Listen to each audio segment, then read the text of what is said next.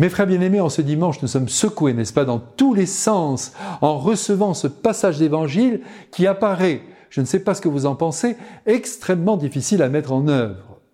Nous voilà face à un défi lancé par le Christ à tous ceux qui prétendent être ses amis. C'est vous et c'est moi.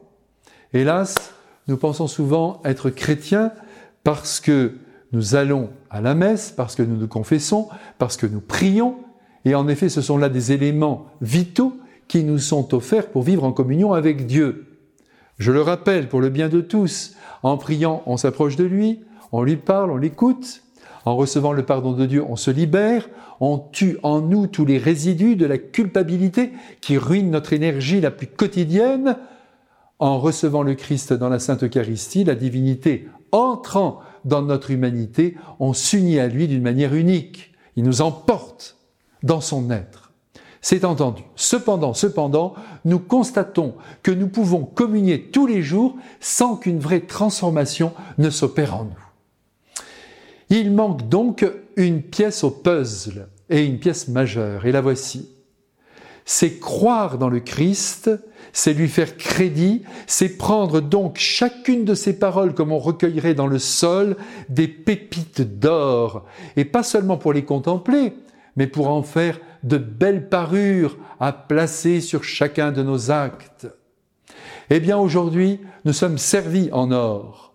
Et pour commencer, Jésus renverse la fameuse loi du talion que vous connaissez bien, œil pour œil et dent pour dent, qui, loin de régler le sort de la situation et même du coupable, risque d'engendrer en lui et autour de lui la haine qui n'en finira plus de remporter la partie.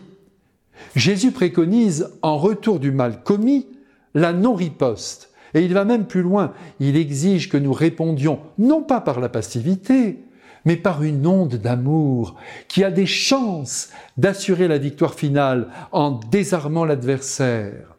Vous allez peut-être me répondre que c'est là de l'angélisme. En effet, vous aurez raison, mais les anges, je vous le rappelle, auront le dernier mot sur les puissances du mal. Jésus va encore plus loin en nous demandant, et là cela semble une folie, en effet c'en est une, d'aimer nos ennemis. Derrière cet appel, il y a là le désir du Christ de voir l'ennemi remettre dans le fourreau son épée sous les coups de l'amour. C'est en effet ce que Dieu son Père euh, accomplit tous les jours quand il fait lever son soleil sur les bons comme sur les méchants, quand il ne fauche pas livré au milieu du champ, quand il redonne une chance à ceux qui se sont égarés sur de mauvais chemins. Dieu est bon avec nous tous, qui que nous soyons et quelles que soient nos fautes, parce qu'il est bon lui-même, non pas parce que nous sommes bons. Et puis entre nous, cet appel à aimer nos ennemis peut nous être profitable, car ces derniers, ces ennemis, parfois nous disent quelques vérités sur nous-mêmes, et indirectement et même douloureusement, ils nous permettent de faire parfois quelques progrès. Jésus conclut en nous disant que nous n'avons aucun mérite à aimer qui nous aime. Il a bien raison. Il s'agit donc pour nous de mettre à mort le fameux couple antipathie-sympathie qui produit tant de divisions et aussi tant de rejets.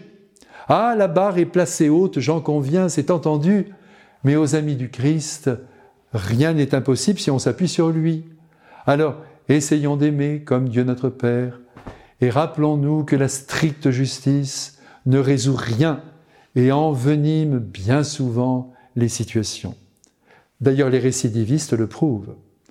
Que le Dieu d'amour nous pardonne nos méchancetés et en nous bénissant, nous transforme en êtres de bonté. Amen.